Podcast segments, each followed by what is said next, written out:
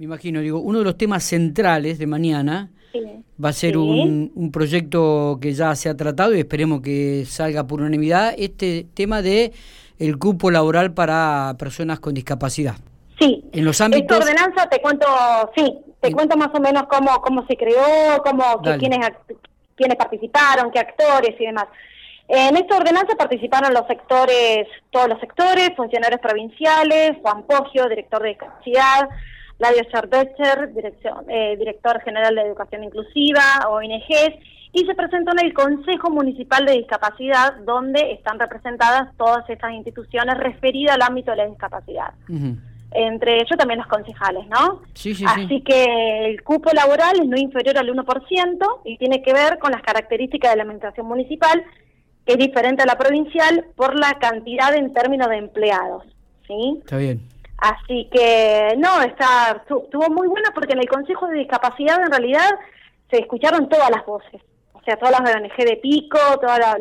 Porque más que nada cuando hablamos de discapacidad, Miguel, sí, tenemos que escuchar a las personas referidas con, con, discapacidad. Porque nosotros quizás, claro, porque nosotros quizás, ¿me entendés? Hacemos una ordenanza divina, modelo, pero muy difícil de aplicar, ¿me entendés? Para la gente que realmente necesita que esa ordenanza se aplique. Sí, me llamó la atención de que participara gente como, por ejemplo, el director de este, Educación Inclusiva, Ladio es Este, Una persona que ha cambiado también un poco el paradigma de la, de la educación inclusiva dentro del ámbito educativo de la provincia de La Pampa esto de, sacar el chico de las escuelas especiales que había y eh, incorporarlo al ámbito de, la escuela normal este, donde participan todos, ¿no?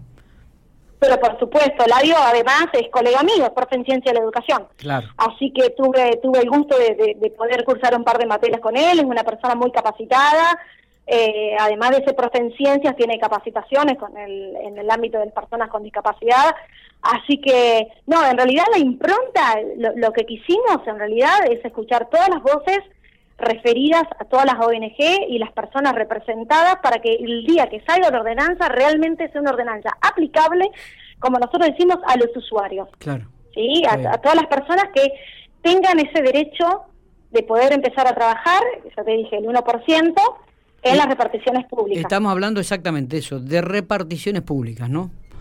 Sí, sí, invitamos por supuesto a los privados, por supuesto.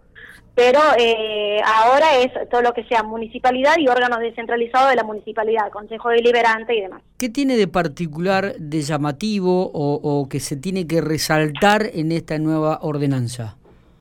Lo, lo, lo más llamativo, diría yo, que se cambió el paradigma de integración por inclusión.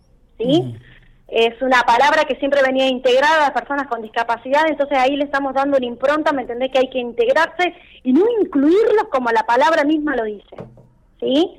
O sea, se cambió como el paradigma, ¿me entendés? De eh, el tema de integrar, porque si estamos integrando, en realidad porque siempre no, estuvieron integrados, ¿me entendés? En cambio, el, término, el término inclusión es mucho más profundo, mucho más abarcativo, ¿sí? Y tiene una mirada totalmente particular y diferente a las personas que poseen cierta discapacidad. Esto, eh, eso es más allá de más allá de la ley que será aprobada, esta ordenanza digo que será aprobada, esperemos por unanimidad mañana en el en el Consejo. Eh, ¿Se estaba aplicando de alguna manera en las reparticiones oficiales? Sí, se estaba, se estaba aplicando.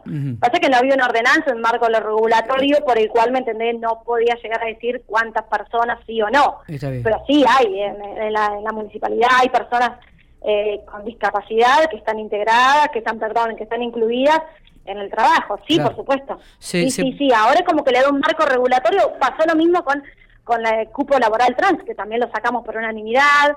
Eh, entonces es como que sí. Y, y fue un disparador esta del cupo laboral trans también, ¿no? Para para este continuar y este, este, con este tipo de ordenanza y ahora este aprobar la, la de inclusión.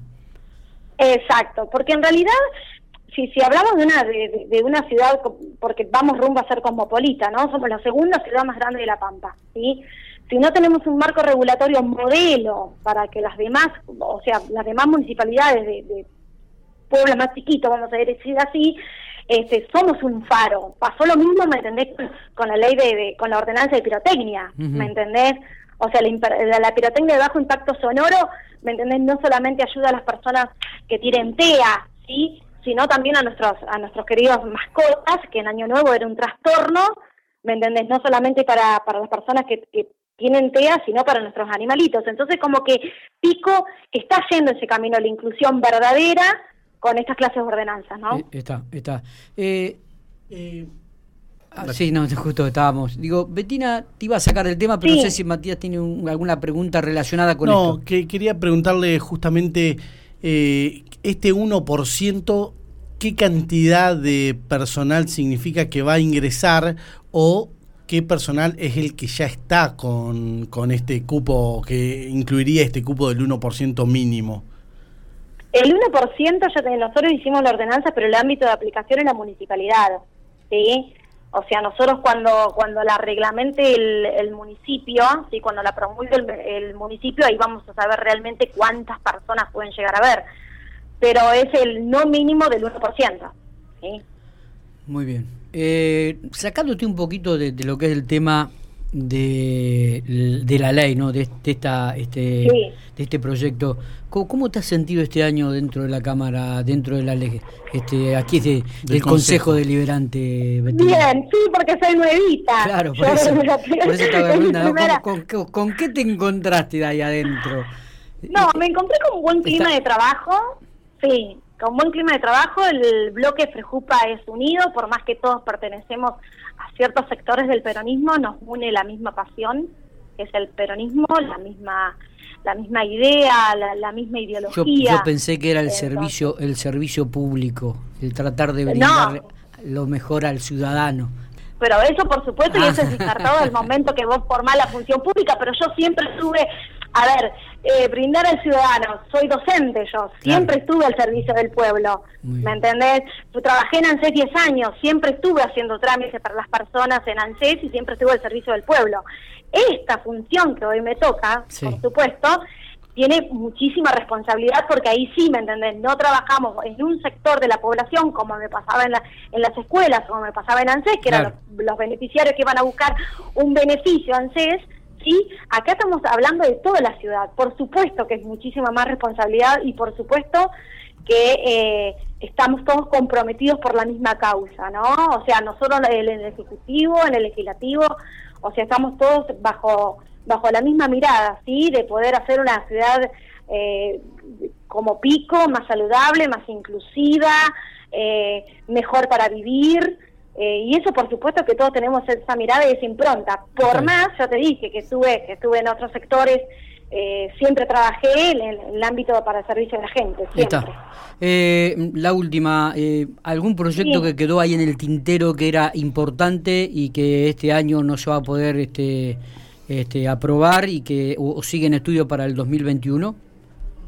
No, siguen en estudio muchos proyectos. Ahora ya te dije, las ordenanzas que van a salir ahora son eh, porque nos manda el Ejecutivo, pero sí, no, estamos trabajando en, proyectos, en comisiones y obviamente que van a quedar otros proyectos para el año que viene. Pero este año, ya te dije, dimos una, una mirada más inclusiva, más, inclusiva al municipio, eh, pudimos hacerla más amigable, eh, pero sí, cosas para mejorar en Pico hay muchísimas y estamos trabajando en eso, Miguel. Está, está. Miguel, eh, ¿sos vos? Sí, sí, sí, Miguel, Miguel. Ah, bien. Miguel y Matías, MM de Infopico Radio. Eh, Betina, te agradecemos. yo soy bebé, así que es Betina Bernal. Es, verdad, es, verdad. Betina, te agradecemos mucho estos minutos que has tenido y ha sido un gusto, inclusive profundizar un poco lo que va a ser esta eh, este, este, este proyecto que va a ser aprobado mañana en el Consejo Deliberante con el cupo de, para discapacidad y realmente me parecía que teníamos que tener un poco la palabra de aquellos que habían trabajado eh, en este proyecto, así que te agradecemos mucho. Entro a mi comisión, así que no, no hay problema, yo soy presidente de la Comisión de Derechos Humanos, así que no hay ningún tipo de problema, llamame cuando quieras, me encanta, así que nos mantenemos en contacto. Dale, listo, un, abrazo. Abrazo. Muy bien.